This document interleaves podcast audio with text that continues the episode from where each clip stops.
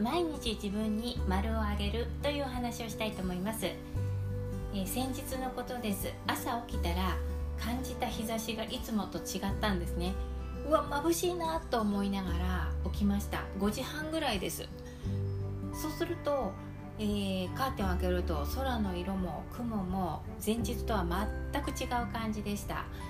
するとやはり梅雨明けのニュースがあったんですね。でこの梅雨明けのニュースを聞いた途端見計らってたようにセミが鳴いたんです。あすごいなと思ってすごい幕開けの仕方をしたなと思いました、えー、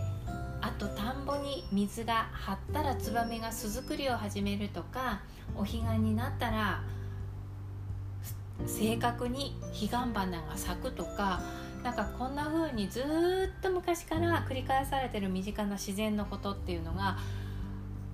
すごいなと感動したりするようになりました。そんな年齢なのかもしれません、えー、これまでは目を向けてこなかったのか当たり前と思いすぎて気にも留めてこなかったのか、まあ、それそれすらわからないんですけれどもあのー、やっぱり自然ってすごいですよね。ものすごく正確な時間軸で動いてるのかなっていうのを最近よく感じます。私たちって数秒単位までカウントしながら暮らしてますよね。何時何分何秒。0コンマ何秒の世界までカウントして、えー、成り立ってる仕事とかもありますよね。そんな風に数秒単位までカウントしながら生きてる人間よりもなんとなくアバウトな感じがする自然の方が正確に実は動いてるのかななんてそこに感慨深さがあります。自然の中にある時間の最小単位というのは1日ですね。地球が1回自転すれば1日。これが自然界の中の最小単位です。それなのに1日っていうのが最小単位なのにこんなに正確に回ってるんですね。朝顔は朝咲くし夕顔は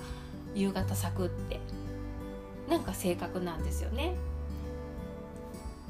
私はせっかちで欲張りなので数分でも無駄にするのは嫌なんですね。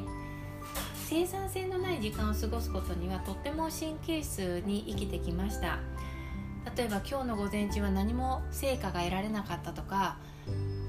3時間机に向かってやったのにこれだけしか仕事が仕上がらなかったとか、まあ、そんな風にあのとてもその時間の使い方に神経質なところがあるんですけれども、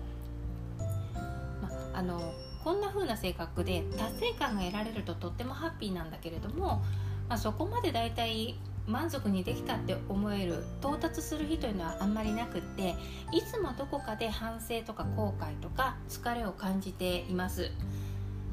だから私もこの自然界に習って私の時間単位時間軸は自然界と合わせて1日単位で考えてみようかななんていうふうにあの思い始めています。物事の進捗具合を1日単位で評価することにしようかなと思ったんですね。例えば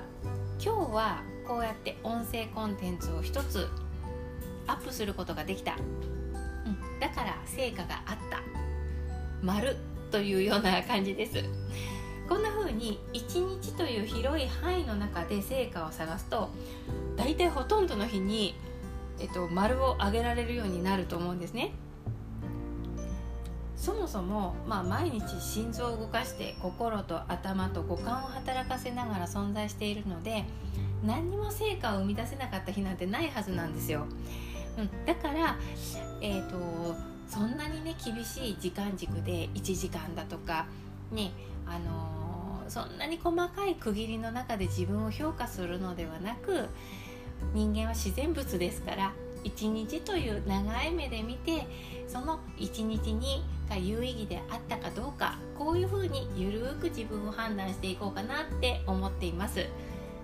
今日のお話から何か拾う点があれば嬉しく思います。ではまた。